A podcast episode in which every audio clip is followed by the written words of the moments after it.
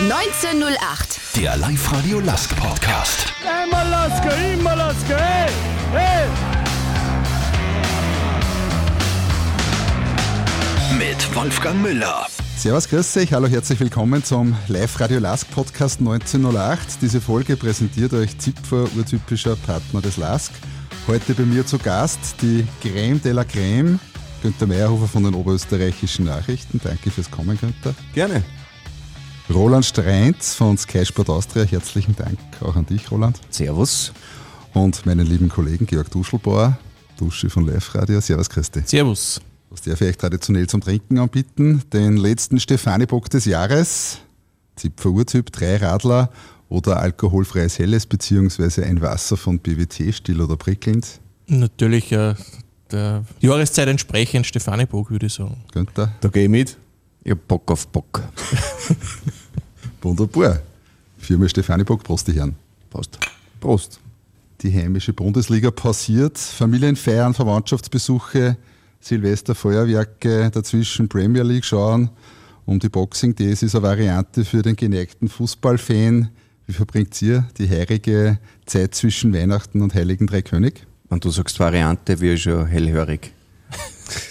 Die Variante wird wahrscheinlich den Boxing Day verhindern oder Teile des Boxing Days. Das ist meine Befürchtung. Ja, Familie steht im Vordergrund, Fußball ein bisschen im Hintergrund, aber wenn es die Zeit zulässt, so ein Verdauungsschlafall vor dem Fernseher, das hat schon was mit Premier League. Günther? Ich schließe mich fast an, die Familie steht natürlich jetzt im Vordergrund, die muss eh im Rest vom Jahr relativ sich hinten ausstellen, was der Job bedingt. Ähm, ja, früher hab ich, hat man da immer Stadthallen-Turnier geschaut, das gibt es ja leider nicht mehr. Jetzt muss an die, die Premier League und der Spengler Cup muss an um mich retten. Ja, also ich bin einmal über die Feichter, wie man schon sagt bei uns, bei der Family. Und dann ist eh wieder das Berufsleben, das harte Berufsleben. Die nächsten Feiertage fallen eh wieder aufs Wochenende, also ist eigentlich eh wurscht. Und wird also spielen um 10 Uhr zu, also es wird relativ ereignislos werden. Ja, ereignisvoll. Das vergangene Jahr beim LAS. Kommen wir zum LAS-Knopf Silvester. Bietet ja der Blick in den Rückspiegel an. Heuer sind die LASK-Fans nicht ganz so verwendet worden wie die vergangenen Jahre. Wie seht ihr das LASK-Jahr 2021 in ein paar Gedanken zusammengefasst? Man muss ganz ehrlich sagen, seit es den Lask neu gibt, ist das mit Sicherheit das mieseste Jahr gewesen, wenn man sportlich sieht. Wenn man weiter zurückblickt, hat es natürlich noch viel, viel schlechtere Jahre gegeben, muss man auch ganz ehrlich sagen. Also es ist natürlich Jammern auf eher höherem Niveau ist, aber man muss jetzt sagen, dass dieses Jahr 2021 äh, von Anfang an bis, sage ich mal, vielleicht die letzten paar Partien, wo es wieder einigermaßen grand ist, äh, einfach nicht gut war, schlecht war. Rolli? Ungern aber doch korrigieren, Dusche jetzt. Es hat ein Jahr gegeben unter Lask Neu, das nur schlechter war, nämlich das, wo man aus der zweiten Liga nicht aufgestiegen ist. Okay, Das stimmt, war ja. aber gleichzeitig das Jahr, wo der Lask meiner Ansicht nach am meisten gelernt hat. Ja, nämlich Ruhe bewahren, nicht auszucken. Glasner ist als Trainer geblieben, alle sind ruhig geblieben und dann ist so richtig der Höhenflug losgegangen. Aber ich bin sonst total bei dir, jammern auf hohem Niveau. Dieses Jahr war Ausreißer nach unten, da ich einfach einmal sagen, äh, wenn man sich die Kaderqualität anschaut, und es gibt genug Gründe, warum es nicht so grand ist, wie es rennen hätte sollen. Äh, es kann auch der besten Mannschaft einmal passieren, dass mal nicht so rennt und das ist halt jetzt aus verschiedensten Gründen schon relativ lang so, dass es nicht so rennt, wie man sich das vorstellt. Äh, trotzdem Unterm Strich muss man sagen, man hat noch die Chance, dass man sich für die Meistergruppe qualifiziert. Und wenn das gelingt, dann kann man dieses Jahr 2021 als, als kleinen Unfall mehr oder weniger abschreiben. Ich habe schon die Jungs in der Kurve gefragt beim Fanvierer-Schnaps, äh, was waren eure Hochs und Tiefs aus schwarz-weißer Sicht?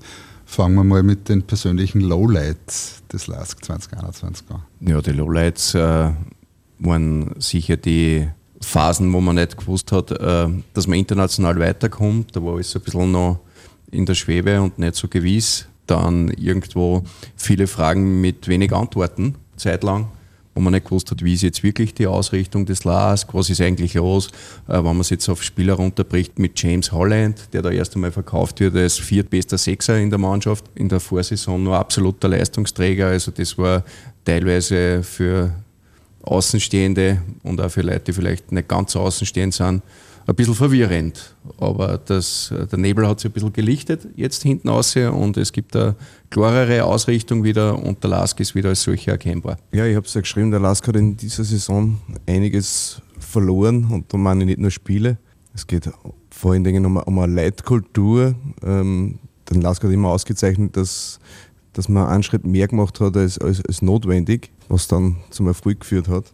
Jetzt hat man halt in der Sommerpause zwei wichtige Spieler verloren, die das vorgelebt haben. Und das war zum einen der Kapitän, der Gernot Trauner und der Reini Rampfel, die genau über diese Schiene gekommen sind, immer einen Schritt mehr als notwendig, damit es ja passt. Da hat sich beim Kader dann einiges verändert und, und dann ist das ein bisschen verloren gegangen. Und dann hat man halt den einen Schritt mehr nicht mehr freiwillig gemacht und dann hat halt am Schluss dann das ein bisschen gefällt. Man hat ein bisschen die Kultur verloren, man hat auch die Identität verloren, wie jeder Roland vorher gesagt hat. Ähm, man hat nicht mehr genau gewusst, was, was macht den Lask aus. Und Andreas Wieland hat dann versucht, dieses wieder zurückzubringen, dass man wieder weiß, für was der Lask steht. Und, und das muss man halt im, im kommenden Jahr fortsitzen, beziehungsweise wieder zu, zu alter Blüte führen. Mhm. Ja, Lowlights hat es natürlich einige gegeben. Also es waren ein, einige, sehr viele Niederlagen einfach, die nicht notwendig gewesen waren und, und wo man eigentlich viel liegen hat lassen. Man kann jetzt nicht von einem gewissen Lowlight, würde ich sagen, sprechen. Es hat sich einfach lange Zeit durchzahlt, dass man einfach nicht gewusst hat, an was wirklich liegt und, und wie man jetzt wieder die Kurven kriegt, äh, dass man es wieder besser macht. Es ist einfach so dahin gesumpert, habe ich so das Gefühl gehabt, äh, eine lange Zeit. Äh, hat sich Gott sei Dank jetzt gegen Schluss wieder äh, stabilisiert. Und natürlich ein anderes Lowlight, es ist das Jahr, hat es einige Unstimmigkeiten halt gegeben im Verein, was man halt so äh, von außen mitgekriegt hat, was man bis jetzt halt nicht so gewohnt war von dem Verein. Das hat natürlich jetzt auch nicht unbedingt ein, ein, gutes Bild nach außen gemacht. Ne? Mhm. Was war auf der anderen Seite das Highlight? Was waren die Highlights im heurigen Jahr? Ja, Highlight war sicher das, das äh, Spiel gegen, gegen Tel Aviv am Schluss. Sportlicher Sicht, Cup-Finale Jein, meine, dass wir es dort geschafft haben, war jetzt nicht so schwer bei die Gegner und im Finale haben wir leider keinen Socken gehabt, also war es jetzt sportlich jetzt da nicht so, aber man kann halt sagen, wir waren im Finale und natürlich, dass es beim Stadion endlich was weitergeht. Ne?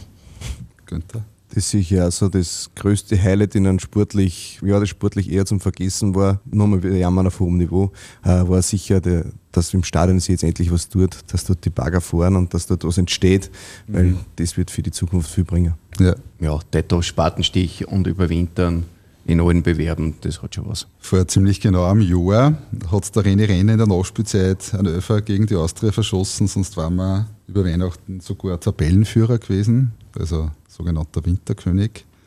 Jetzt überwintert der Lask äh, durch ein gutes Finish, zumindest einstellig, aber halt nur unter Anführungszeichen am neunten Platz. Ursachenforschung, warum ist es im heurigen Jahr nicht so gut gelaufen, auch sportlich? Kultur ist verloren gegangen, Identität ist verloren gegangen und dann natürlich die unglaubliche Verletzungsserie. Äh, wenn ich mir anschaue, äh, Marco Ragusch nach dem Kreuzbandriss immer noch nicht auf die Viers. Hat jetzt im letzten Spiel 30 Minuten gespielt. Äh, das war sein längster Einsatz, glaube ich, in, in dieser Saison. Und, und, da kommen wir nämlich auch gleich zum nächsten Punkt, die unglaublich schlechte Chancenverwertung. Also ich glaube, jeder von uns kann sich an Spiele erinnern, wo der Lask nach 20 Minuten 2-0, 3-0 führen kann. Ist aber nicht passiert und dann kriegst du halt eins erinnert an WRC zum Beispiel daheim, Alltag, Austria Wien. Alles, alles, alles Spiele, die man gewinnt, wenn man 1-0 in Führung geht, aber das Tour war wie vernagelt. Mhm. Ähm, der Lask hat einige Stürmer dazu geholt, beziehungsweise der Karamoko ist relativ fit gewesen für seine Verhältnisse. ähm, hat halt aber keiner das schultern können, dass er die Tore macht. Und, und das geht halt dann im Lask auch. Es gibt Statistiken, dass der Lask zwischendurch war es einmal so, dass er zwölf Tore weniger geschossen hat, als eigentlich erwartet, zu erwarten wären. Also das Unwort Thema des Jahres. Expected Goals für mich absolutes Unwort des Jahres. Ja, es, es sagt aber einiges aus. Es sagt aus, dass der Lask die Chancen erspült und dass man mit einigermaßen an der Qualität fuhren, dass man mehr Tore gemacht hätte und mehr Tore gleich mehr Punkte, mehr selbst dran spürt sie sich ganz sicher. anders. Und hätte Hans Klaus öfter beim Start einmal mehr angedacht, war er wahrscheinlich äh, ein Hundertstel vorhin gewesen. Ne? Und, und, und, Interessanter Sidekick. Ja. Und, und, das ist halt die Misere, die sich über das, über das Jahr durchgezogen hat, dass die Chancen einfach nicht verwertet werden. Ja, genau so ist es. Was soll man jetzt äh, groß noch hinzufügen? Der Verlust der Identität der Spielerischen, das war sicher ganz ein großer Punkt, dass die Spieler einfach nicht mehr das gespielt haben, was in der DNA verankert war jetzt eh nochmal back to the roots. Jetzt muss man den Winter nutzen, dass man es körperlich auch durchhält, länger als 30 Minuten. Weil du hast das Gegner beim Last gewusst, wenn du die ersten 30 Minuten unfallfrei überstehst, nimmst du was mit, zumindest einen Punkt. Und der Lask war im Grunde nicht in der Lage, über 90 Minuten das zu erlaufen. Und jetzt ist die Winterpause. Jetzt muss man sich körperlich sammeln und neu aufstellen. Auch das mit den Verletzungen, das ist aus meiner Sicht nicht nur Pech, weil wenn du äh, viele Spieler mit ähnlich gearteten Problemen hast, dann passt was nicht. Und zwar in der medizinischen Abteilung vielleicht, äh, vielleicht in der Trainingsintensität. Und das kann man jetzt korrigieren. Vier Punkte bis zur Meistergruppe. Vier Runden sind noch zu, zu spielen. Ich sage, nach zwei Runden wissen wir mehr, weil da spielst du daheim gegen Austria Klagenfurt, auswärts gegen die Admira und dann musst du voll dabei sein. Weil dann hast du Salzburg, da darfst du nichts erwarten und dann eben vielleicht du ein Teil geben in WAC, die vielleicht dann schon durch sind, aber das ist alles schon sehr viel konjunktiv. Also die ersten zwei Runden musst du das regeln. Musst du genau. Die Hauptaufgabe wieder mal sein ist in der Winterpause, dass die Mannschaft topfit wird, damit sie wieder den Fußball durchhalten kann. Das war ja das Grundproblem, dass die zu Anfang der Saison haben sie wollte ja der vormalige Trainer wollte ein bisschen was verändern, wollte ein bisschen mehr Ballbesitz spielen. Das bedeutet aber wiederum, dass ich ganz andere Anforderungen an die Physis habe der Spieler, weil äh, das, das, Pressing, was, der, was den Lask vorher so ausgemacht hat, das heißt dauernd intensive Sprints, dauernd, dauernd, dauernd Sprinten. Äh, das haben sie dann nicht mehr so machen müssen, weil sie dann mehr Ballbesitz spielen wollten. Dadurch waren sie nicht vorbereitet, dann wieder Andy Wieland übernommen hat, der Back to the Roots gesagt hat. Das geht schon, dass ich sage, ich muss jetzt wieder vorne anpressen, aber wenn ich den Schritt nicht mehr gehen kann, weil ich es nicht drin habe, dann fällt was und das Fällen heißt, ich mache einen Schritt weniger, es geht ein Loch auf. Und durch das Loch hat der Gegner durchgespielt. Und dadurch mhm. sind, sind viele Sachen entstanden. Das Wichtigste wird einfach sein, jetzt die Mannschaft physisch wieder so herzurichten, dass sie über 90 Minuten marschieren kann. Wobei man sagen muss, man hat in den letzten drei Partien schon gesehen, äh, dass es schon ein bisschen besser geworden ist, finde ich. Die letzte Partie, wo es wirklich so war, war die Sturmpartie, wo du eine Halbzeit angedruckt hast und zweite Halbzeit komplett abbrochen bist. Andererseits hast du dann Partien gehabt wie Tel Aviv, wo du wirklich, sage ich mal, konstant auf die 90 Minuten das körperlich gehalten hast. Und wenn du es schon nicht schaffst, dass du in die ersten 30 Minuten zwei, drei Goal schießt, dann musst du halt schaffen, dass du den 90 kannst kriegst. Tel Aviv war interessant, weil da war, nachdem er wochenlang mit Viererketten hinten gespielt hat, war dann wieder Dreierkette gegen Tel Aviv. Da hat man dann gesehen, dass die, dass die Automatismen ein bisschen greifen. Also die Mannschaft ist das gewohnt, der Kader ist auch genau für das zusammengestellt. Und wenn ich dann was anderes spielen will, dann ist das schwierig. Dann ist es eine Umstellung und dann passen halt die Automatismen nicht und dann gehen eben Lichter auf. Ja, die Viererketten hat mir mitunter auch nicht so schlecht gefallen. Ich finde es auch ganz gut, dass du ein bisschen flexibler bist. Ja, mhm. Und was der Andi Wieland, finde ich, schon sehr gut macht, ist die Gegneranalyse. Und äh, was mir auffällt, ist, äh, dass es sehr gut auf den Punkt bringt. Wenn er den Gegner analysiert, dann versteht man das eigentlich relativ einfach, was der über den Gegner sagt. Und hat es insofern ein bisschen flexibler gemacht, das spielen können mit Vierer- oder mit Dreierketten. Jetzt äh, weiß der gegnerische Trainer vorweg einmal nicht mhm, fix, was kommt. Ja. Das ist aber nicht so schlecht. Sie switchen auch im Spiel immer wieder. Das ist ganz klar Vorteil jetzt. Mhm. Und es, es war logisch, dass der Trainer auf, auf Viererketten dann mehr oder weniger zurückgegangen ist. Ich sage es jetzt einmal zurückgegangen ist. Erstens einmal waren die so viele Verteidiger, Innenverteidiger gar nicht mhm. da. Und zweitens, du musst in dieser Phase musst der Mannschaft irgendwie Sicherheit geben und du musst logischerweise jeder Trainer muss so aufstellen, dass ich die maximale äh, Gewinnwahrscheinlichkeit habe. Und das war mit der Dreierkette zu diesem Zeitpunkt nicht gegeben, weil eben die, die physischen Voraussetzungen nicht da waren, dass, dass man dieses äh, System durchhält. Man hat auch viel Goal gehabt, äh, gekriegt, wo einfach dann die Restverteidigung überhaupt nicht passt hat und immer du hast das Gefühl gehabt, irgendeiner fällt da hinten wieder und, und wie oft der Ball hoch drüber ist und wir Gegentore gekriegt haben, muss man schon sagen, war schon ein bisschen auffällig. Ne? Mhm. Bevor wir uns mit Andreas Wieland auseinandersetzen, möchte ich noch kurz einen Blick äh, auf die Zeit von Dominik Thalhammer werfen. Der Dominik Thalhammer ist, man muss ja leider sagen, aus welchen Gründen er immer als Sportdirektor und als Trainer gescheitert und hat uns natürlich auch eine verunsicherte Mannschaft hinterlassen und anfänglich auch ein Vakuum im sportlichen Bereich, in der sportlichen Führung. War das vom Verein vielleicht etwas zu hoch gepokert, Teilhammer in einer Doppelfunktion? Ja, schwierig. das muss man ein bisschen differenzieren, glaube ich.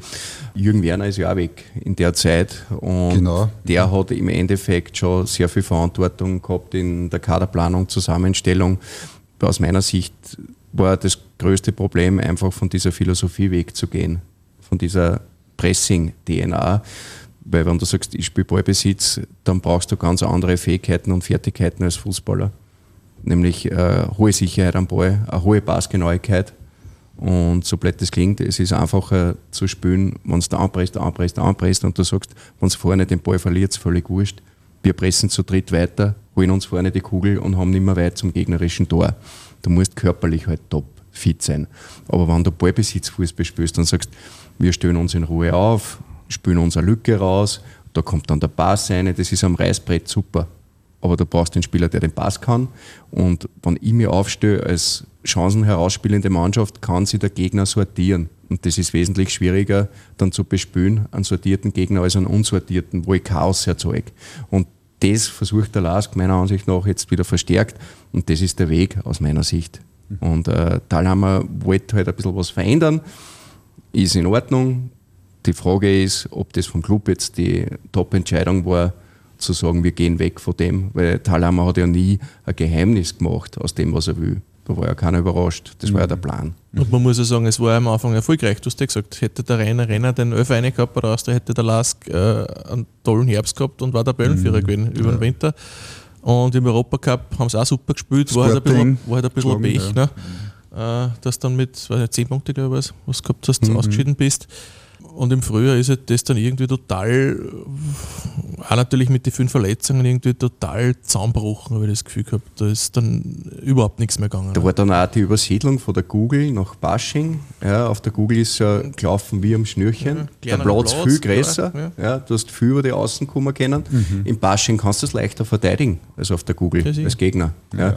Und da ist wirklich viel zusammengekommen. Dann hast du die Kreuzbandrisse gehabt. Ja, dann muss der Eckestein wo spielen, wo er nicht hingehört, im Sturmzentrum. Ja, hat alles super performt, hat super getroffen. Ja, wir haben das, das früher im Prinzip ohne Mittelstürmer gespielt. Ja. Und gerade der Mittelstürmer ist für 3-4-3 eine ganz, eine ganz eine wichtige Position, Du weil er, brauchst einen, der halt weil er mit dem Rücken zum Tor, 1,80 ist. mit dem Rücken zum Tor muss, muss er dann die, die Mitspieler einsetzen können und, und Mhm. du brauchst dann einen körperlich starken, der sich auch gegen die Innenverteidigerregeln irgendwann einmal durchsetzen kann oder zumindest den Ball so rodegt, damit einen Sinnvoll äh, zurückspielen kann oder ablegen kann. Und das war halt dann ohne Marco Ragusch überhaupt nicht mehr gegeben, also null. Und Karamoko halt verletzt gewesen, auch die, äh, dann das ganze Frühjahr. Äh, dann hat er halt das gefällt und dann hat halt der Eggestein dort ausgeholfen, hat er echt gut angefangen, dann hat er einige Tore geschossen, aber hinten raus ist dann halt auch nichts mehr gegangen. Und jetzt glaube ich, bei Antwerpen hat jetzt im Herbst steht er bei null Tore. Ja, und, und ich glaube, man darf auch nicht alles am Dominik Thalhammer jetzt festmachen. Ja, So weil man auch. die Kaderplanung, die hat er jetzt nicht allein gemacht. Ja. Und wenn man jetzt schaut, was ist in die letzten zwei Jahren gekommen, an richtiger Verstärkung, gerade auch für den Sturm oder auch Abwehr, wer ist gegangen, wer ist gekommen. Ja. Also mhm. war jetzt nicht die Top-Verstärkung, äh, Krieger sicher super Perspektivspieler, Altumpass im Sturm, hat jetzt auch nicht wirklich geholfen. Karamoko ist als Verletzter gekommen, war nie wirklich fit. Jetzt hat er es ganz gut im Griff. Und das ist jetzt nicht so, dass Do- Dominik Thalhammer sagen hat können, ich suche mir's aus, mit wem ich da spiele und stelle die hin, äh, die am besten auf die Position passen. Also Okay. ich finde jetzt nicht, dass man alles sagen kann, dass Dominik Thalhammer da allein unter Anführungsstrichen Schuldige ist dafür, dass es nicht gelaufen ist. Also die Kaderzusammenstellung, glaube ich, hat er nicht allein gemacht. Also überhaupt nicht. Also ich dachte immer, okay, im Endeffekt ist dann immer der Trainer schuld, das ist der leichteste Ausweg. Er wollte halt den Lask verändern, beziehungsweise auf, auf eine andere Ebene heben. Das ist halt mit dem vorhandenen Spielermaterial nicht gegangen, weil wie der Roland vorher gesagt hat, du brauchst andere Spielertypen, wenn du anders spielen willst. Und, und der Kader ist halt auf das 3-4-3 ausgerichtet. Jeder, jeder Neuzugang hat genau auf das passt und ist dahingehend äh, überhaupt verpflichtet worden.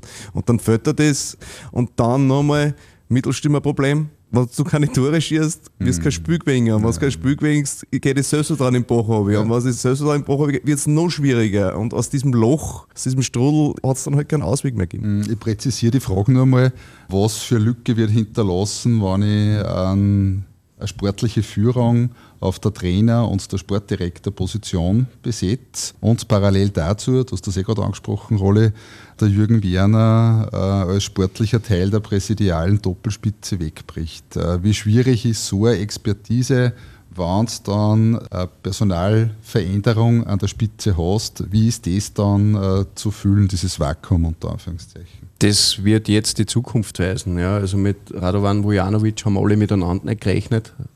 Das ist so.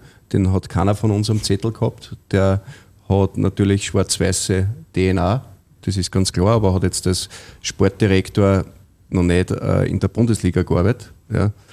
Und Jürgen Werner, der Mann, der mit allen Wassern gewaschen ist, auch am Verhandlungstisch, hinterlässt natürlich äh, Lücke. Auf der anderen Seite, den muss man jetzt einmal arbeiten lassen. Jetzt haben wir Übertrittszeit, jetzt kann er erstmals was tun. Äh, ich habe das Gefühl, dass der extrem rührig ist, Radovan Vojanovic, sehr fleißig. Ich glaube, äh, dass er sicher auch ganz gut vernetzt ist und die Wahrheit liegt am Platz oder auf Transfermarkt im Moment. ja, müssen wir schauen, was kommt.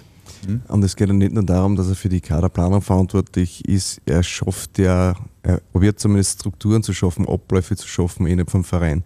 Das war ja nicht im Jürgen Werner seine Aufgabe. Jürgen Werner hat es im Wald geschaut, denke Spieler können wir haben, der kann gut dazu passen, den holen wir. Aber was so im Tagesgeschäft anfällt als Sportdirektor, das hat er ja nicht gemacht in dem Sinn. Für das ist jetzt der Radovan zuständig und wir werden am messen können dann, wenn, wenn im Frühjahr dann neue Spieler da sind, wie gut die sind. Und an dem muss er sich auch messen lassen und das er auch, das ist ganz klar. Man darf sich jetzt im Winter nicht zu viel erwarten, weil im Winter kriegst du meistens nicht so die guten Spieler, die du unbedingt haben willst, weil im Winter kaum einer ablösefrei ist. Schwau Klaus ist im Winter gekommen. Aus Finnland. Ja, ja. Das heißt, ja, du skandinavischer kannst Glück Raum. haben, natürlich kannst du Glück haben. Die Wahrscheinlichkeit, dass du im Winter äh, einen Krocher kriegst, ist halt relativ gering, sage ich immer. Weil Vor allem vorne. Die, was im Winter zum Haben sind, die Ja. sind meistens aus Grund. Du brauchst einen Abwehrchef, du brauchst einen Knipser und äh, den Knipser, den findest du im Winter nur sehr schwierig. Und da kann der Wujo schon mal sagen, also da macht er sich unsterblich, wenn er jetzt dann Wenn er halt sich der selber sofort- aufstellt, oder? Ja, wenn er jetzt dann halt der sofort einschlägt, dann wirklich Hut ab. Ja, ich glaube, in der Abwehr geht es gerade noch. Da gibt es sicher mehr am Markt, aber diesen Knipser, den suchen alle. Und wenn er der Wujo findet, dann wirklich Hut ab. Diesen Knipser suchen alle und alle haben wir, oder viele haben halt auch mehr Geld auf der Kante, dass den Knipser holen können. Also muss man entweder ganz geschickt sein, dass man irgendwas einfädelt, von da an das andere Vereine gar nicht gedacht haben, oder man muss halt einfach einen Klick haben, dass einer explodiert da. Das ist halt. Bei in der Abwehr war ich ja schon zufrieden, wenn zum Beispiel alle wieder fit sind halbwegs. Wenn der Peter Filipovic wieder fit ist, der Philipp Wiesinger hat jetzt wieder gespielt und da hat man auch gemerkt, da hat es wieder ein bisschen besser geklappt hinten, das Ganze. Also das war schon nicht so unwichtig, glaube ich, dass der wieder dabei war dann am Schluss. Vielleicht wieder der Dario Maresic schon mal im Match fit.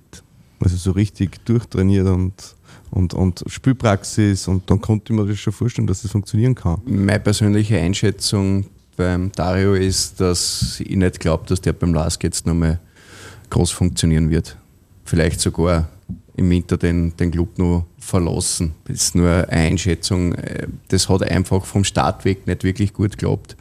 Dass du einfach äh, athletisch Defizite gesehen, die du in dem Alter eigentlich nicht haben sollst. Teilweise natürlich auch verständlich, wenn du lange nicht spielst, weil du in Frankreich halt nicht zum Zug gekommen bist.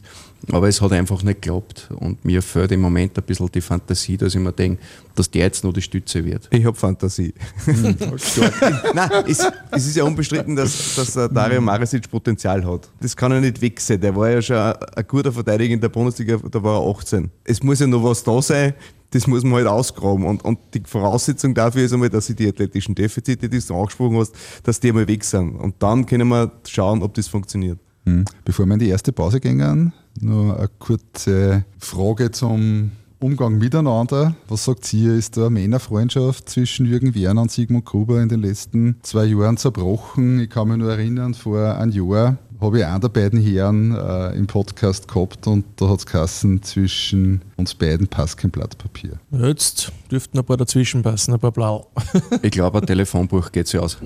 Ja, mei, man sollte das nie sagen. Also, das sind immer so Aussagen, wie der Kartnick damals gesagt hat, der Osim kann einen Vertrag auf Lebenszeit haben. Ja, genau, sicher. Man sollte halt immer nichts verschreien. Also, es ist klar, passiert immer, damals war es vielleicht so, heute ist es nicht mehr so. Die Zeiten ändern sich. Es wird sich im Verhältnis auch zwischen uns wird sich mal irgendwas ändern. Also ich darf das nicht so hoch hängen. Das ist, das ist halt so. Und wenn dann zwei Leute mit einer Meinung aufeinanderprallen, dann kann man sich im besten Fall äh, im Kompromiss einigen und irgendwann einmal wird es dem einen zu viel und dann sagt er, nein, da tue ich nicht mehr mit. Das ist, ich, ich darf da nicht so viel eininterpretieren. Das, das, Ja, und entweder du bleibst wegen die Kinder zusammen oder du lässt die scheiden. Nein, aber ich finde, äh, dass diese Scheidung, wenn man es jetzt so bezeichnen will, da sieht man schon ein bisschen eine Entwicklung. Das war jetzt kein Rosenkrieg. Ja? Also Der Sigmund Gruber hat bei uns bei Sky im Interview gesagt, äh, dass das anständig gelöst haben. Es ist jetzt auch nicht mit Dreck um sich geworfen worden, von beiden Seiten nicht. Jürgen Werner ist sauber draußen aus der Gesellschaft, ist frei für die Austria oder was auch immer er jetzt machen wird. Und es ist kein böses Wort gefallen. Und das ist was, das gefällt mir schon, das muss ich ehrlich sagen, weil der Jürgen hat sehr viel geleistet für den Club. Es ist jetzt aber keiner dort beleidigt. Es ist trotzdem, wenn es viele nicht gern hören, ein Geschäft. Und das ist eine Zeit lang extrem gut gegangen. Und jetzt wird es irgendwie weitergehen, auch ohne Jürgen. Hm. Danke mir soweit. Gleich sind wir wieder zurück mit vielen interessanten Themen wie unsere sportliche Führung, die Lask-Urtypen und Rookies der Saison, Transfergerüchten für die Winterpause und ein Ausblick auf die schwarz-weiße Zukunft. Als Partner des LASK interessiert uns nicht nur, wer gewonnen hat, denn wir sind LASK, genau wie du, urtypisch Zipfer. Wir haben es vorher schon kurz angesprochen. Als Sportdirektor ist jetzt Radovan Vujanovic, der Vujo, installiert worden. Unser Regionalliga-Bomber ist als Spieler ein Held der Kurve. 92 Spiele, 69 Tore für die Schwarz-Weißen. Bei seiner Management-Expertise darf und muss er sich natürlich nur beweisen. Wie seht ihr diese vielerorts heiß diskutierte Personale? Da geht es ja zum Teil auch im Netz ziemlich durch die Decken. Ja, der Roland hat jetzt schon gesagt, äh, die Überraschung war durchaus groß, wie es geheißen hat, Radovan Vujanovic wird neuer Sportdirektor des LASK, weil ich glaube, mit dem hat überhaupt keiner gerechnet. Äh, weil, warum auch? Ne? Aber gut, äh, man sollte jedem eine Chance geben. Jetzt ist es soweit, jetzt kann er sich zum ersten Mal äh, profilieren. Ich bin mir sicher, dass er, dass er, dass er sich reinhauen wird, absolut. Er ist sicher schwarz-weißer durch und durch, äh, hat für den Verein viel geleistet und Schauen wir mal. Also ich habe auch in den wenigen Wochen den Eindruck gewonnen, dass er tatsächlich was bewegen will und, und alles dafür tut und, und wirklich arbeitet dafür. Im Endeffekt ist es so ähnlich wie beim Trainer, wir müssen ihn messen an dem, was er, was er dann leistet, wenn wir am Ende von der Saison Tabellen anschauen. Über das wird er nicht hinwegkommen, über das wird man nicht drüber schauen können. Ähm, und deswegen ist eine Einschätzung jetzt zu geben, ist, ist schwierig bis unmöglich, weil was hat er bis jetzt machen können. Also das einzige Vorbereiten, Reden, jetzt, kommt, jetzt kommt die erste Zeit, wo er sich profilieren kann, indem er Neuzugänge holt, die der Mannschaft tatsächlich auch weiterhelfen. Wie lange wird er Zeit kriegen, dass er sich beweisen kann und dass er sich etablieren kann? Boah, das kann ich jetzt äh, schwer beurteilen. Ich schaue kurz in die Glaskugel. Sehr trüb. kann ich sagen, wie lange er Zeit bekommen wird. Fußball ist ein Knallholzgeschäft. Er wird am Saisonende das erste Mal gemessen werden und okay. dann wissen wir mehr. Zum Trainer hat er stark verunsicherte Mannschaft übernommen und dann trotzdem einen Schnitt von knapp zwei Punkten pro Spiel geschafft, der Andy Wieland. Äh, ich habe noch letzte Woche im Weihnachtspodcast ihn bei mir zu Gast gehabt, hat er mir sehr interessante Einblicke gewährt und hat dabei auch gesagt, äh, kurz zusammengefasst, wir müssen wieder Kultur installieren, wo wir mehr hackeln als die anderen. Das war für mich so ein bisschen wie Malochen. Ja so vom, vom Kernthema her und dass er einen harten, aber einen wertschätzenden Führungsstil ähm, grundsätzlich angehen und angeht. Äh, was habt ihr für eine Einschätzung zum Andy Wieland? Naja, ich sage einmal, die, die, die Zeit, in der er jetzt Cheftrainer ist, spricht durchaus für ihn. Du hast es ja gesagt, äh, auch die Punkteausbeute. Ich finde, gerade in den letzten Partien hat man wieder gesehen, dass das Ganze wieder etwas stabiler geworden ist.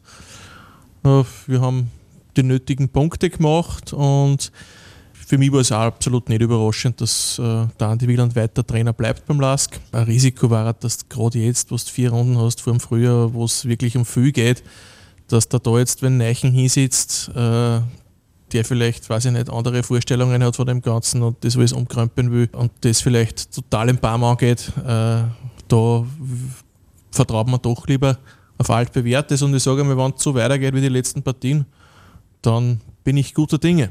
Also das mit dem Punkteschnitt, da ist wahrscheinlich auch die Europa Conference League eingerechnet. Äh, die tat jetzt nicht so nehmen, außer die Spiele gegen, gegen Maccabi. Die anderen zwei Gegner waren da jetzt nicht das Niveau, wo man sagt, das, das, ist, das ist dann ein rummes Blatt, wenn man die schlagt. Äh, Solide Zweitligatruppen, hätte ich gesagt. Richtig. Alles ja. und ja. Helsinki ja. im Respekt. Also das, das waren äh, vier Siege insgesamt gegen die Mannschaften. Eh, muss man jetzt erst machen, aber dass man da irgendeine Hoffnung aufhängt oder das macht die Statistik geschener. Das Wichtige ist in dem Fall für den Last die Bundesliga, wo man gegen Bundesligisten eben spielt, gegen mhm. Mannschaften auf, auf gleichem oder höherem oder ein bisschen niedrigerem Niveau. Ähm, da ist halt die Ausbeute noch nicht so äh, überragend gewesen. Ähm, die Gründe haben wir eh schon angesprochen und äh, Andreas Wieland ist halt mit dieser Hypothek angetreten, dass er den Lask wieder zurückführen wollte zu dem, was ihn Lask stark gemacht hat. War aber aus, aus den physischen Defiziten her nicht möglich. Dann hat er halt, wie es halt der Trainer macht, hat er halt den, den Ansatz adaptiert und hat halt geschaut, wie stöße ich es auf, jetzt egal was wir früher gespielt haben, wie stöße ich es auf, damit wir die größte Gewinnwahrscheinlichkeit haben. Also das, das rechnen die ihm schon mal hoch an, dass er, dass er was verändert hat.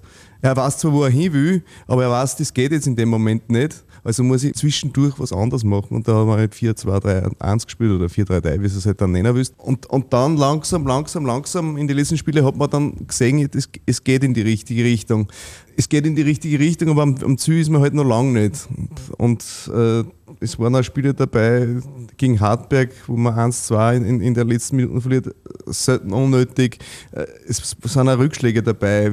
In der Anfangszeit hat es immer Kassen nach jedem Spiel, ja, wir haben einen Schritt gemacht, wir haben einen Schritt gemacht, wir haben einen Schritt gemacht. In Wahrheit war es ein Schritt vier und dann war es wieder einer zurück. Äh, so ehrlich muss man sein, da hat viel am Anfang nicht funktioniert.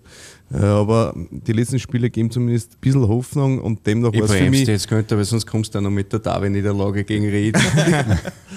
die mit null Chancen ja. auf dem Taktik-Sheet, null Chancen 1-0 gewinnen. Wir wollen ja keine Weihnachtsdepression, sondern eine Weihnachtshoffnung.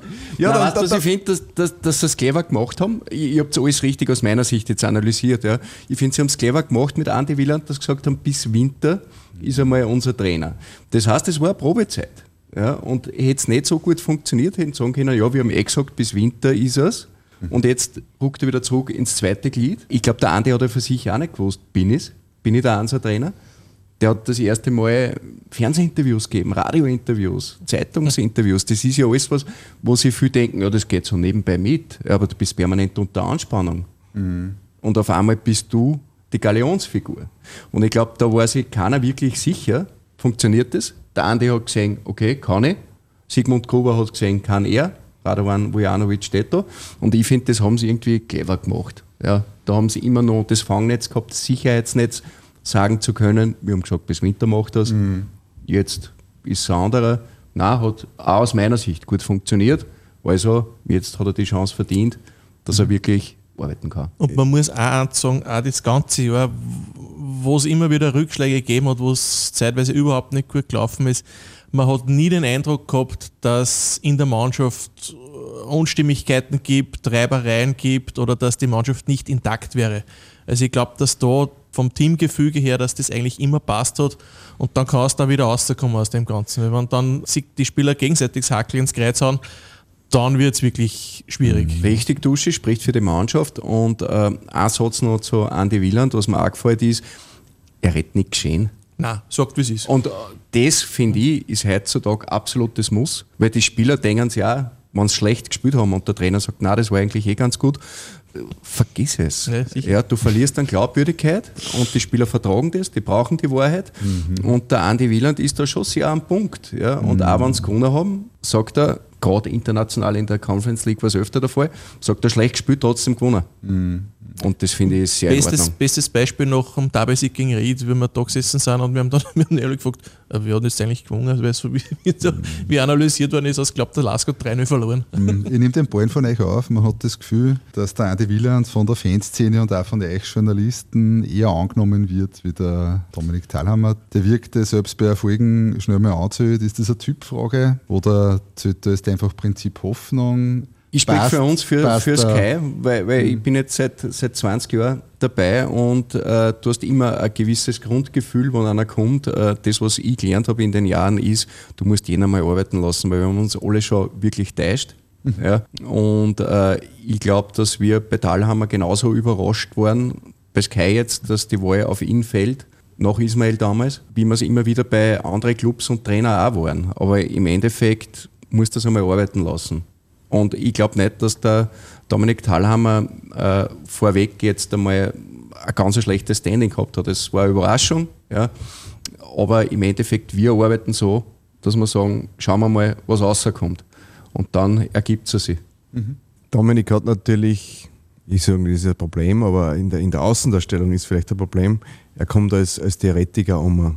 Äh, und, und beim Andreas Wieland hat man halt mehr das Gefühl, er hat ein Talent als ein Handwerker in dem Sinn. Das ist nicht äh, ob, obwertend gemeint, aber er ist, er ist näher bei den Fans und näher bei der Mannschaft, hat man das Gefühl nach außen hin und das mhm. macht halt viel aus. Er ist gefühlsmäßig einfach ein weiß nicht, wie es in der Kabine der Talhammer war, aber nach außen ein emotionalerer Typ und der ein bisschen mehr reinfahren kann. Und das nimmt halt die Fans ja. mit, wenn die ja, merken, sicher. dass der Trainer draußen am Atom blärt. Ich, ich, bin grundsätzlich gar nicht dafür, dass der Trainer draußen einschreit, weil ich habe selber gespielt, ich war selber Trainer.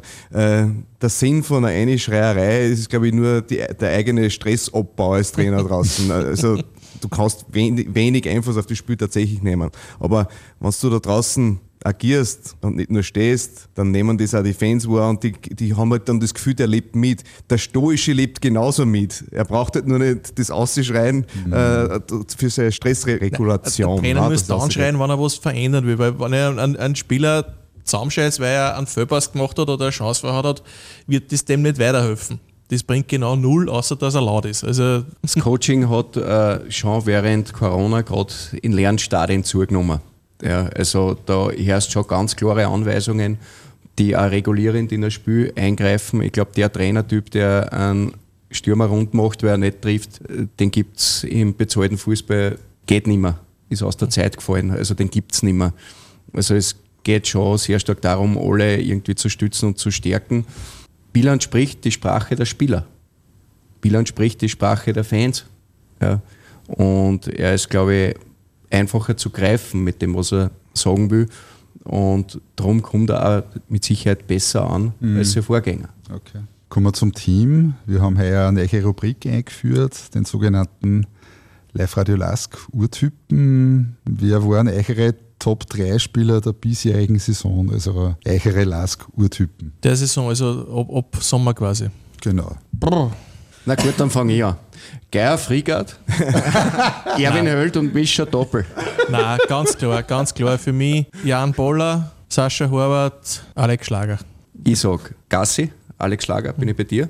James Holland, der viertbeste Sechser am Anfang der Saison, okay. ja, der die vier Stück gehalten hat und wieder liefert. Und Horvath, und da schließt sich der Kreis, weil da war ich auch einer jener, der gesagt hat, naja, wenn der Lask Pressing spielt, ich weiß nicht, Horvath, wie gut der passt, der passt super, weil er ein super Kicker ist. Und ein mhm. super Kicker passt überall. Ich schließe mit dem Dusch, ja. Ich nehme den Jan Bohler dazu, weil es immer eine interessante Story ist, sein Weg. Und er hat, ich kann mich erinnern, wie er, wie er das erste Mal gespielt hat, Conference in Klonfurt, ich weiß gar nicht mehr gegen wen. Und Tage davor hat er damalige Trainer noch gesagt, der ist noch nicht so weit, der kann noch nicht äh, auf Bundesliga-Niveau spielen, weil er vorher bei den Juniors gespielt hat. Und dann steht er auf einmal in der Stabformation, macht eine ordentliche Partie und hat da im, im restlichen Herbst sehr viele ordentliche Partien gemacht.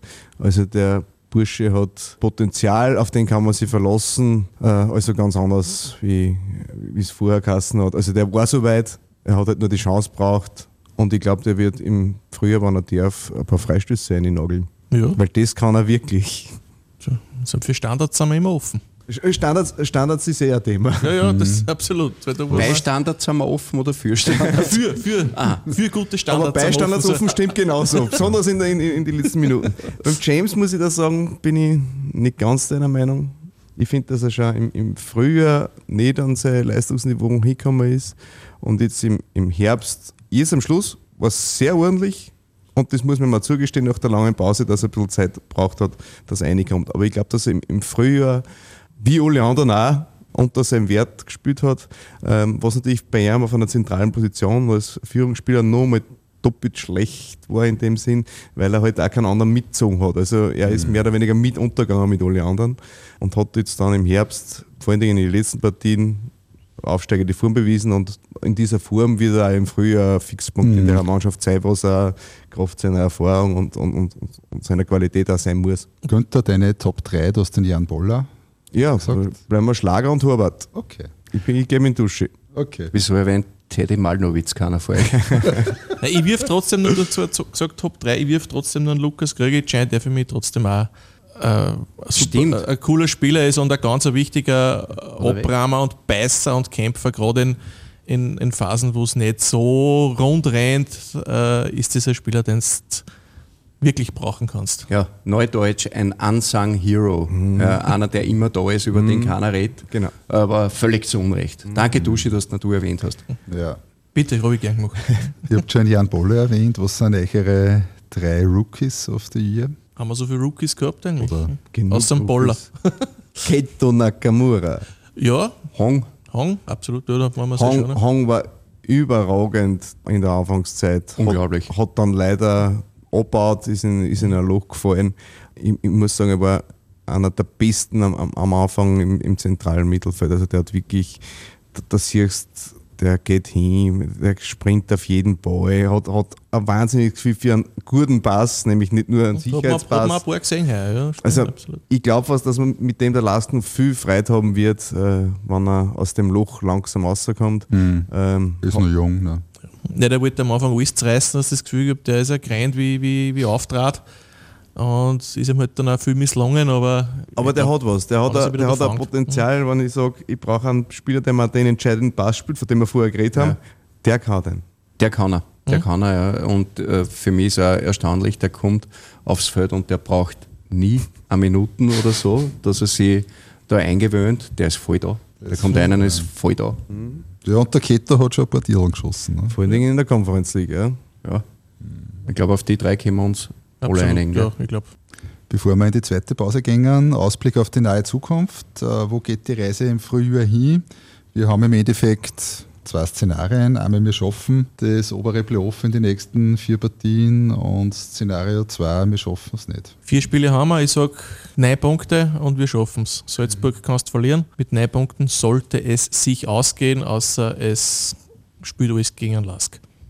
Ja, neun Punkte muss aber auch das Ziel sein. Und wenn ich daran denke, wie die Mannschaft aufgestellt sein könnte, wenn alle fit sind und tatsächlich, wenn es dann alle so fit sind, dass das Spiel durchziehen können über 90 Minuten, dann glaube ich, dass die neun Punkte auch möglich sind. Und nicht nur möglich, sondern das muss auch die Erwartung sein. Also du geh- gehst jetzt nicht dorthin und sagst, ich muss neun Punkte holen, aber ich weiß nicht, ob ich es schaffe. Du kannst mit einem Selbstvertrauen dorthin gehen und sagen, die neun Punkte machen wir, weil wir sind stärker wie, wie Klagenfurt, wir sind stärker wie die Admira und beim BRC wird es halt, hast du vorher gesagt, du ein Beispiel, ähm, da wird es halt zum Raffen, aber du hast das Potenzial, dass die drei Spiele gewinnen, ist kein Thema. Und Salzburg ist dazwischen das Bonusspiel. Genau. Nach zwei Runden in der Liga wissen wir dann mehr. Ja. Und Salzburg ist ja nicht nur das Bonusspiel dazwischen, sondern die gibt es ja auch noch im Cup. Richtig. Und äh, ja, in einer Partie ist es nicht so, dass Salzburg nicht verloren hätte einmal in der Saison. Ja, und was tut sich transfermäßig noch bei Salzburg? Die Jungen stehen bei ganz großen Ligen auf die Zetteln. Ja. Das haben wir Und vor der vielleicht letzten hat sie, Saison auch gesagt, oder?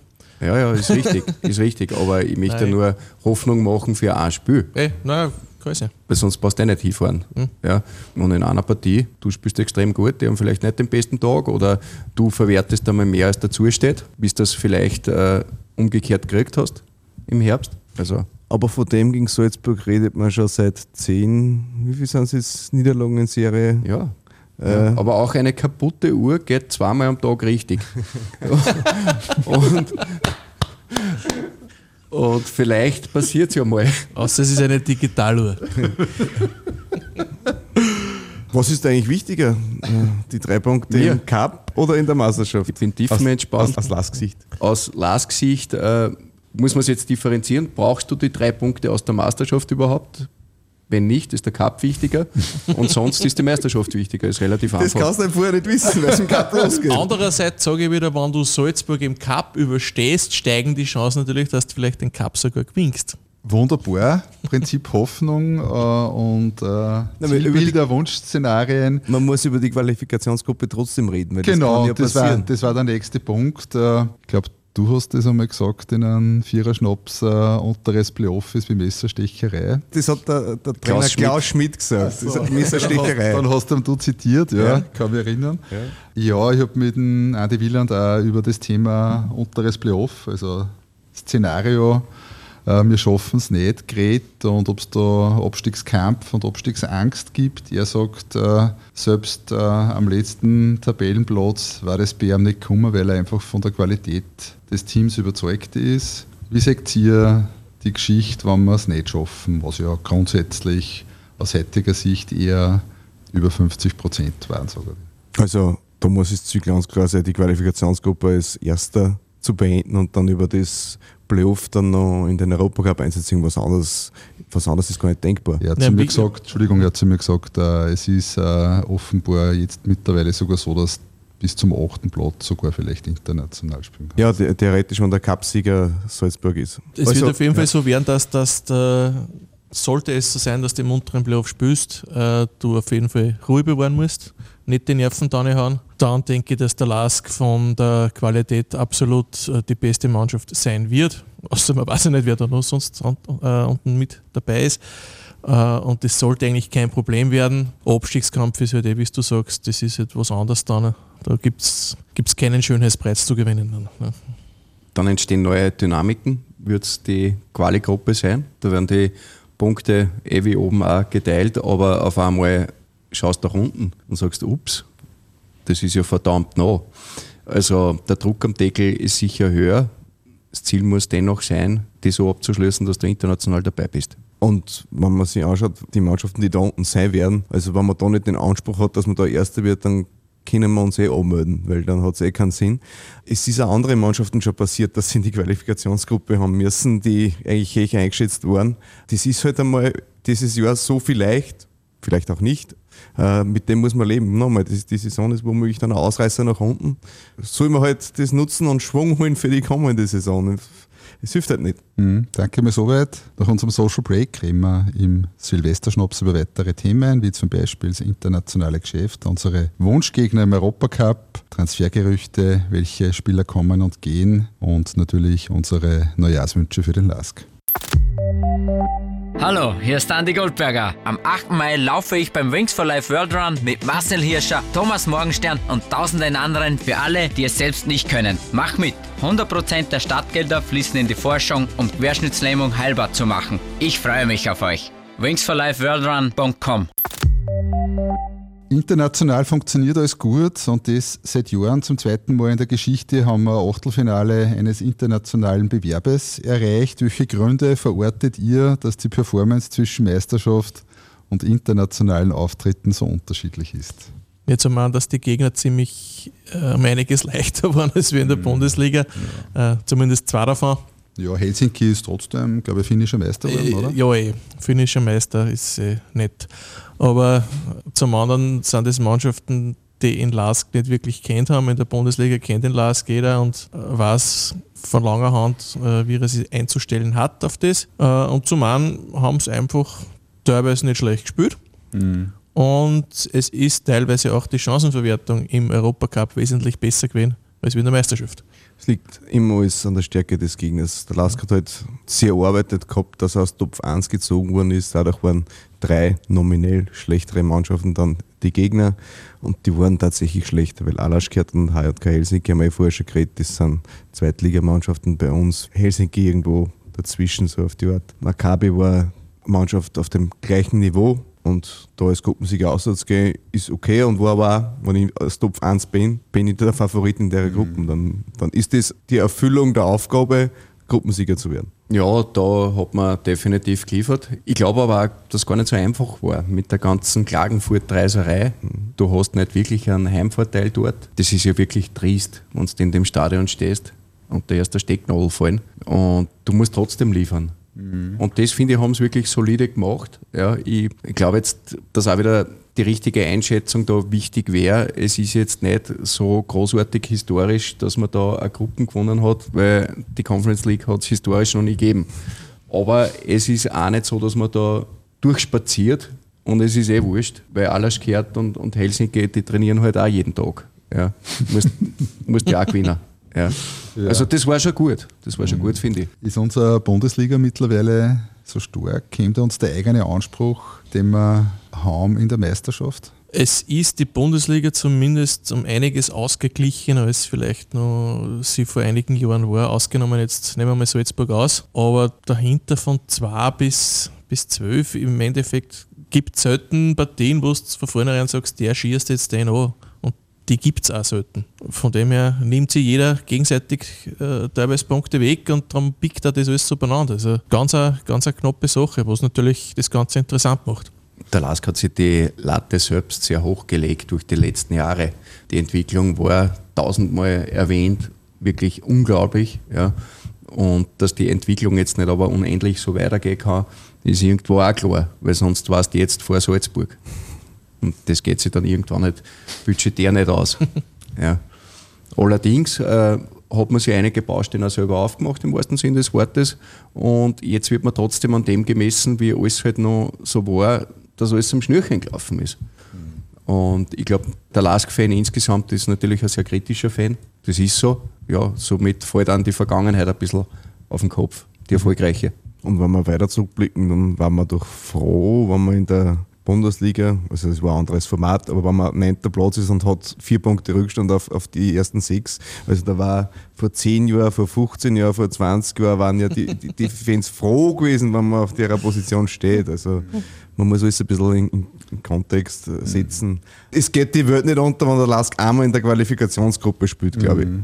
Gibt es andere Clubs weiter östlich, bei dir hat es keiner angenommen, Nein. dass die in einer Quali-Gruppe spielen müssen. Eben. Und können es beide noch schaffen, glaube ich. Ja, Durchaus möglich, ja. Wir wissen natürlich noch keine Auslosung, trotzdem die Frage, wo geht die Reise international hin? Gibt es einen Wunschgegner für euch? Also mir fällt da mal der Celtic Park und Stade Velodrome, wo ich gerne hinfahre. Ich sage, wurscht, wer da kommt. Es ist, es ist, alles, was jetzt kommt, ist eine Draufgabe und es ist eine Kohle, die der Lask zusätzlich verdienen kann, die du immer brauchen kannst. Ob es dann im Endeffekt für ganz oben reicht in dieser Liga, glaube ich eh nicht, aber nehmen wir, was geht und wenn es nicht mehr geht, ist es auch okay. Ich habe auch keinen Wunsch, also den einzigen Wunsch, den ich habe, und der ist, glaube ich, utopisch, dass die Spiele vor Zuschauern stattfinden und vor möglichst vielen. Also das ist schon aus zwei Gründen utopisch. Erstens, Lockdown bzw. Varianten bedrohen uns und das zweite ist Klagenfurt, ist jetzt auch nicht unbedingt der Burner gewesen bis jetzt.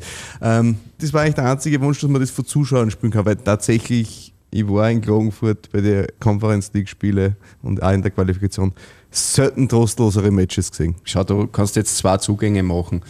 Ich bin auch Fußball-Nostalgiker und bin bei dir.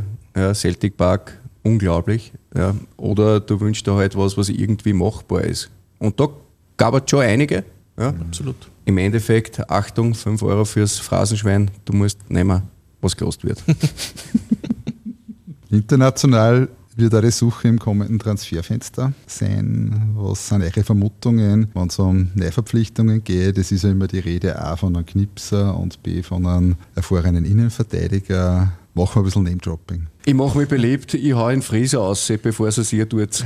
Ja, Aber bis der Podcast ausgestrahlt ist, ist er wahrscheinlich schon irgendwo unter Vertrag. Er will ja im Ausland bleiben. Ja, ich Ja. weiß. Und ist auch nicht das, was, was der Lars sagen, sucht. Im- die Andererseits, er verkörpert genau wieder das, Die was man DNA. braucht. Was man Ja, braucht. das Weil er war genauso einer, ist reingekommen und ist und sofort aufratiert, immer nur volle Wäsche. Aber Ja. ich, ich, Glaube ich nicht, nein. Also die zum Last kommen werden jetzt, die haben wir sicher nicht am Zettel. Nein. die haben aber- aber, ich gehe fast davon davon aus, dass wir manche davon noch gar nicht gehört haben. Also, dass wir gar nicht wissen, dass die existieren. Ja, dann machen wir das Ausschlussprinzip, indem wir die einfach reinhauen und dann wissen, die sind es nicht. Also Messi, nehmen wir auch. Gernot Trauner, Okay. die werden es nicht sein. Ja, Hansi Größ, glaube ich. Mit einem. Wen hätten gern? Also jetzt realistisch. Ah, Messi, Neymar. Echt, du bist in Neymar. Echt. Neymar. Ich glaube, für Neymar darf der Lasker Platz drauf hinten und nicht auf der Nein, Bahn. der passt nicht zu der Spielausrichtung. Nein, der Filigrantechniker. Da Da fällt es für mir der da. Messi, der rennt nicht mehr. brauchst dann einen Guido Burgstaller Typen brauchst vorhin drin zu haben. Stimmt. Ja, Ja, Burge, guter Name, ja. aber der hat gerade andere Pläne. aber vom Typ her, oder? Vom Typ her wür- würde so ein- würde man so einer taugen. Ich Ja. weiß nicht. Bullig, torgefährlich. Da bin ich, Nicht? da gehe ich nicht mit. Ich glaube nicht, dass der, natürlich war er für die österreichische Bundesliga ein ordentlicher Stürmer, aber ich glaube nicht, dass man mit dem dann auf einmal alles niederreißt, weil der Ja, man muss ja sagen, wir sind jetzt echt noch früh in der Übertrittszeit. Ja. Ein paar möchte ich schon rauskitzeln. Innenverteidigung. Das war jetzt, wenn ich da Name-Dropping mache, so weit hergeholt, wirklich. Die, die uns einfallen, die spielen meistens recht gut. Bei anderen Vereinen, die werden nicht kommen. Ja. Okay. Dann drehen wir es um. Der Wujo äh, hat ja angekündigt, dass er im Transferfenster den Kader verkleinern möchte. Habt ihr da Ideen, ohne despektierlich zu sein? Ideen, man muss sich nur schauen, wer wie viele Einsätze gehabt hat Ich und, gerade aus, sagen, und aus welchen Das Gründen. ergibt sich dann von selber. Ne? Da werden die, die, die weniger Einsätze gehabt haben, obwohl es fit waren, werden halt dann wird halt dann geschaut. Die, die Sache ist aber die, die haben alle laufende Verträge. Also Ja. du kannst jetzt nicht dann sagen, geh. Es Das ist gar nicht so gehen. einfach, ja, weil die Spieler, die du loshaben willst, es gibt ja Gründe dafür, dass das ohne despektierlich sein zu wollen loshaben willst. Wer soll ihn die jetzt nehmen? Es ist jetzt nicht so, dass der Lasker ein Armenhäusler Verein ist, wo die Spieler alle nichts verdienen. Das heißt, die Verträge, die müssen irgendwie übernommen werden. Und da wird es dann kompliziert. Wenn einer gut verdient und wenig spielt, wo soll der hin? Weil logischerweise, wenn, wenn beim Last nicht reicht, dann hat er sich ja nicht hervorgetan durch großartige Leistungen und wieso soll dann das Interesse vom anderen Verein so groß sein, dass ich den jetzt ausgerechnet hole und dann auch noch einen Vertrag übernehme. Das okay. geht sich nicht ganz aus. Ja, ist eh gesagt. Also wird sich ergeben. Die Frage ist, will einer weg, äh, aber noch darf hat und dort vielleicht dann weniger kriegt. Ja. Keine Ahnung. Leihverträge sind natürlich auch immer eine Möglichkeit, dass du da was machst. Da ja, wird es eh ergeben. Dann lassen wir das mit den Namen und werfen wir einen generellen Blick aufs 2022er Jahr. Wo geht die Reise im kommenden Jahr hin? Riskieren wir einen Blick äh, auf die kommende Saison 2022-2023. Wo geht die Reise hin? Ich hoffe nicht mehr nach Klagenfurt. Vielleicht geht es ein wenig näher, dann irgendwann einmal. Ansonsten, ja, hoffentlich ins Meisterplayoff und dann schauen, was sie da auswählen lässt. Ja, wir über die kommende Saison reden. Also die- ja. ganz, ganz, ganz, Ganz weit, weg. Da muss man jetzt einmal schauen, wie das jetzt im Frühjahr anrennt und dann kann man sich überlegen, wo die Reise hingeht. Auch wir Der- schauen von Spiel zu Spiel. Der, An der, Anspruch, der Anspruch muss immer der gleiche bleiben. Du musst unter die ersten sechs kommen bis zum Cut. Das muss, das ist auch, glaube ich, Muss das vor der kommenden Saison der Anspruch und, dem, und dem muss man sich messen mehr lassen. ist gut und nur mehr ist super. Mhm, okay. Und so richtig eingerufen, dann, wenn es dann ins neue Stadion geht. Das war der nächste Punkt dann gewesen, wenn wir dann nur weiter Viere schauen. es geht ja darum, dass das Stadion äh, aus heutiger Sicht im Frühjahr 23 gehen wir haben vielleicht nur die, eine- das eine oder andere Monat dazu, dann sind wir in der neuen Saison. Wie werden wir die Saison 23, 24 aufgestellt sein? Schafft der Lask wieder an diese Erfolge der jüngeren Vergangenheit anzuschließen. Äh, erste Verfolger der Bullen zu sein, war ja auch so ein Anspruch, den wir gehabt haben und der grundsätzlich auch immer wieder in dieser DNA drinnen war. Kommen wir da hin. Große Überschrift von meiner Seite: Lernen aus Wien. Die Austria hat ein neues Stadion gekriegt und ist in der Krise gelandet. Rapid hat ein neues Stadion gekriegt, ist in der Krise gelandet. Der LASK soll nicht ein neues Stadion kriegen und auch in der Krise landen. Es bietet viele Möglichkeiten, ein neues Stadion, vor allem was Budget betrifft. Aber das neue Stadion spielt nicht Fußball und das neue Stadion gewinnt keine Spiele. Es bietet einen guten Rahmen und dieser Rahmen macht es möglich, mehr Budget zu lukrieren und sportlich auch mehr auszuzahlen. Aber bitte nicht glauben, dass dann von selbst eine neue Euphorie entsteht. Es wird auch nicht so sein, dass das neue Stadion jetzt mal voll sein wird. Wie soll das gehen? Ne? Also das bietet viele Möglichkeiten, gerade international, dass du dann wirklich Magic Moments wieder hast. Aber beide Viers bitte fest am Boden und nicht glauben, nur weil das Stadion jetzt fertig ist, ist der Lask wieder der Einzelverfolger von Salzburg. Dem ist absolut nichts hinzuzufügen. Die Entscheidungen müssen immer nur die richtigen sein, die man, die man dann trifft, was den Kader betrifft, was den Trainer betrifft. Das Stadion allein gewinnt kein Spiel, genau wie es ja gesagt hat. Das ist so. Du kannst dich nicht darauf verlassen, dass dann auf einmal geht. Wieso? Ja, wenn man auf die Google geht, da ist es der Baustelle, wo eh regelmäßig äh, dokumentiert wird in den sozialen Medien, wie denn der aktuelle Stand ist und da tut sich ein bisschen was. Da geht es aber auch natürlich immer um Visionen. Ein Highlight für mich war der Spatenstich, ich glaube für euch auch. Äh, seht ihr den Lask in eineinhalb Jahren bereit, das Stadion mit mehr als 10.000 äh, Fans zu befüllen? Hängt vom Gegner ab. Und hängt von der eigenen sportlichen Situation ab. Absolut. Also momentan war es wahrscheinlich schwierig, wenn man ein Jahr zurückschaut, wo der René Renner den Elfmeter verschießt. In der Phase kann man schon vorstellen, dass das Stadion voll wird gegen, gegen die Austria, gegen, gegen Sturm, gegen Ja, Rapid. mit 20.000 ist es trotzdem schwer. Ja. ja, das muss man ganz ehrlich sagen. Und Das ist schon viel, ja. Wa- Was mich immer ein bisschen überrascht hat, war, auch wie es international super gelaufen ist, dass manche Fans, und ich unterhalte mich auch mit, mit einigen im Stadion, ganz enttäuscht waren, dass nicht Manchester United der erste Gegner ist in der Gruppe und die Gruppe ist eigentlich nicht so stark und das ist das, was ich meine. Teilweise ist schon sehr kritisch das Linzer Publikum. Ja. Und darum glaube ich, ist es auch gar nicht so einfach, dass du ein großes Stadion da dauerhaft befüllst. Aber was man schon sieht, der Kern der Lask-Fans ist irrsinnig treu. Also das Ja, muss ja. man schon sagen. Nein, da kann man auch nichts sagen. Also gerade im Herbst, aber was wirklich nicht gerannt ist, die waren im ist Wahnsinn. Also, wenn sie da sein haben dürfen, waren sie da. Also, Und auch in der Partie, das war früher auch nicht immer so, ja, dass du sagst, du hast schon gesehen, was kommt, die ersten 20 Minuten stark, der Lask hat kein Goal gemacht, fällt dann zurück, aber der Rückhalt, der ist schon gewaltig. Ja. Das war früher, muss ich sagen, wirklich in den 80er, 90er in der Form nicht immer so. Und es hat auch kaum Pfiffe oder so irgendwas gegeben. Vereinzelt hat man es gehört, aber, aber wenn andere Mannschaft, wenn Rapid zum Beispiel, nur als Beispiel, genauso ein Stüfel spielt und verliert, ich glaube, ja. dann beim Schlusspfiff werden es ausgepfiffen, die, die Ja. Spieler vom Rasen. In Wahrheit hat es da vereinzelte Pfiffe, logisch, es gibt immer Enttäuschte, die sich dann so äußern, aber in Wahrheit hat, hat der Anhang dann immer versucht, die Mannschaft mehr oder weniger aufzubauen, zu heben oder, oder, oder zumindest sie zu bedanken für den Einsatz, weil an dem ist ja nie gelegen. Ja. Eben, was du schon schaffst, trotzdem dann mit einem neuen Stadion hast du eine neue Infrastruktur, äh, du kannst dann nach der Partie nur ein bisschen dort bleiben. Ja, und gerade durch die internationalen Reisen haben die Verantwortlichen des Lasker sehr viel gesehen. Ja, und wenn ich mir anschaue, äh, wie ein Stadion in Basel zum Beispiel aufgebaut ist, da gehst du nach der Partie nicht heim. Ja, weil da musst du bei 17 Standeln vorbei und triffst 100 Leute. Oder du besuchst einmal im Altersheim und schaust das Spiel direkt an im Stadion, weil das Genau. Altersheim inkludiert im Stadion. Ne? Darum ist ja immer total viel Besuch dort äh, bei den öden Leuten. Da Und es werden mehr, da es werden kommen mehr dann immer die Zuschauer kommen im neuen Stadion. Das, das war ja auch eigentlich überall so. Ja, aber die Basis ist halt immer der Erfolg trotzdem.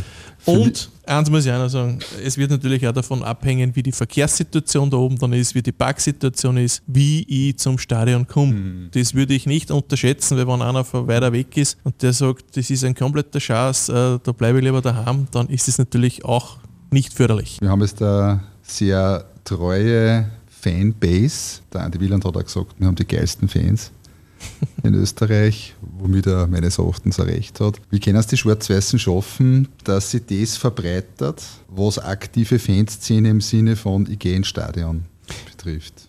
Ich glaube, da hat sich in die vergangenen Jahre sehr viel entwickelt. Der Präsident Sigmund Gruber hat das auch einmal gesagt. Früher sind die Kinder mit, mit Messi-Leiberl und Neymar-Leiberl um den Dom gerannt und du hast nirgends ein Lastgeiberl gesehen. Jetzt sieht man das, wenn man auf den Sportplatz geht und man schaut sich ein Nachwuchstraining an, da rennen die Kinder mit Lastgeiberl um den Dom. Und das ist mehr oder weniger die nächste Fangeneration. Die werden halt öder, die sind sieben, acht, neun, zehn und irgendwann dann sagen sie, hey Papa, hey Mama, können wir nicht einmal ins Stadion gehen? Und so kann man dann was entwickeln. Also die Entwicklung ist schon im Gang. Es fehlt durchaus eine kleine Generation an Fans, die halt äh, nicht zu begeistern war für den Lask in den äh, letzten pff, 10, 12, 15 Jahren, wo es halt nicht so grand ist. Ne? Wo halt andere Vereine durchaus mehr Interesse geweckt haben bei kleinen Kindern. Ja, du brauchst, glaube ich, äh, um wirklich was zu entzünden, nachhaltig zu den Event-Games, hast du sowieso viel Leute. Ja, Wenn du dann einen Big Name als Gegner hast, Absolut, ja. äh, dann gehen eh viel hin, weil es einfach ein Event ist. Aber ich glaube, wenn du jetzt nachhaltig äh, von der Fanszene sprichst, die supportet, dann glaube ich, brauchst du als Club eine gute Mischung aus Euphorie und wenig Hass. Der Hass schreckt Leute ab, die Euphorie zieht Menschen an. Und ich glaube, dass sich da der Lask ganz gut positioniert hat. Auch. Ja, also ich kann mich jetzt nicht erinnern, dass da nachhaltig Trouble gegeben hätte im Stadion mit Fans. Wenn das eine positive Euphorie ist, ja, dass auch Eltern sagen, ja, da kannst du hingehen. Das ist nicht überall so. Ja. Also ich bin selber Papa von zwei Kindern und es gibt schon das eine oder andere Stadion, wo ich mir denke, naja, da müssen die, wenn ich jetzt mit einem Sechsjährigen hingehe, zum Beispiel, dem die Ohren zuhalten.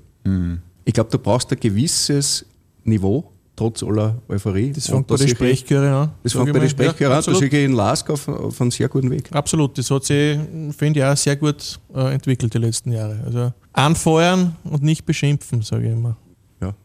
Genau, Ja. das haben wir ja vorher gesagt, dass es kaum Pfiffe gibt, noch schlechte Leistungen. Nein, ich Das meine, dazu. gegnerische Fans Ja, was nennen oder gegnerische Spieler äh, beleidigen. Es ist, Es das war ist halt- für mich absolut sowas von niveaulos und tief. Wenn ich im Stadion bin, fährt die meine Mannschaft und beschimpft nicht andere, außer sie führen sie auf oder, oder haben es verdient, sage ich mal. Ja, es ist immer nur Stadion. Ich, ich habe auch nichts gegen, gegen rauere Töne, aber wie gesagt, Euphorie gut, Hass schlecht. Abschließend passend zum Jahreswechsel. Wir sehen an eure Neujahrswünsche aus. Was wünscht ihr euch persönlich für 2022 und was für den Lask im kommenden Jahr? Warte mal, bringst du in Weltfrieden? Ich bringe mal in Weltfrieden rein. Dann wünsche ich mir eine Impfquote von 95 Prozent. Was Gesundheit muss da noch, damit wir alle, ja, das äh, gibt es dann eh- das Allgemeinplätze. gibt's ja dann erst dem Ganzen Gesundheit. Ja, dass das alles wieder ein bisschen normaler wird und dass alle wieder ein bisschen vernünftiger werden und alle wieder ein bisschen netter werden und freundlicher und nicht alles glauben, was man so liest und hört an Unsinnigkeiten und ja, ansonsten, dass äh, Bier kalt bleibt und Mhm. Für den Lask. für den Lask wünsche ich mir, dass äh, so weitergeht wie in den letzten drei Partien, dass wir das obere Playoff schaffen, dass wir die Saison gut beenden. Ich sage, solange du oben spielst, bist du auf der sicheren Seite. Alles, was dann kommt, äh, nehmen wir. Aber wichtig war oberes Playoff. Und dass Ruhe im Verein bleibt. alle Allgemeinplätze haben eh durch das, was selbstverständlich ist, wünschen wir uns eh alle. Dazu wünsche ich mir bisschen eine Gelassenheit von alle miteinander, von alle Seiten. Äh, Kompromissbereitschaft, ein bisschen solidarisches Denken für alle. Was den Lask betrifft, kann man nur Traumszenarien entwerfen. Es geht sich die Meistergruppe aus, es geht sich ein internationaler Startplatz aus. Dann hat man ein Fundament geschaffen, auf dem man mit voller Euphorie dann in die Saison gehen kann, in den Herbst gehen kann. Und das ist ja dann, der, der Herbst 2022 ist der letzte im, in, in Pasching womöglich, wo wir, wissen wir auch noch nicht. Ähm, dass man dann 2023 mit fliegenden Fahnen in die neue Arena einziehen kann. Alles gesagt. Ich wünsche dem Lask keinen Trainerwechsel, weil das hieße, dass es gut weitergeht. Und privat? Friede, Freude, Eierkuchen. In der Reihenfolge. Ihr habt es eh schon richtig gesagt, das Zugespitzte, dass das ein bisschen aufhört. Ja. Ich meine, ich verstehe es ja auch, weil wir rennen alle am letzten Zahndal dahin, speziell wenn du eine Familie hast daheim und du bist jetzt auf einmal Lehrer auch noch. Also, Was, unter, was unterrichst du da so? meine Fächer, die ich am wenigsten kann. Logischerweise kennen die meine Kinder auch nicht. Werken das ist Mathematik. Zeichnen, Mathematik. Furchtbar. Ich bin beim Gesamtunterricht momentan, ich habe es noch ein bisschen leichter. Danke euch für euer Kommen und die tolle Runde. Danke, Roland. Danke euch.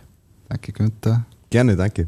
Danke, Duschi. Immer wieder gerne. Ich freue mich auf die nächste Ausgabe des Viererschnopsers bei 1908, dem Live-Radio Lask Podcast, präsentiert von Zipfer, urtypischer Partner des Lask. Ich wünsche euch, euren Familien und allen, die zuhören, Gesundheit, Glück und einen guten Rutsch in ein erfolgreiches Jahr 2022. Von mir. Ebenfalls. Absolut. 1908. Der Live-Radio Lask Podcast.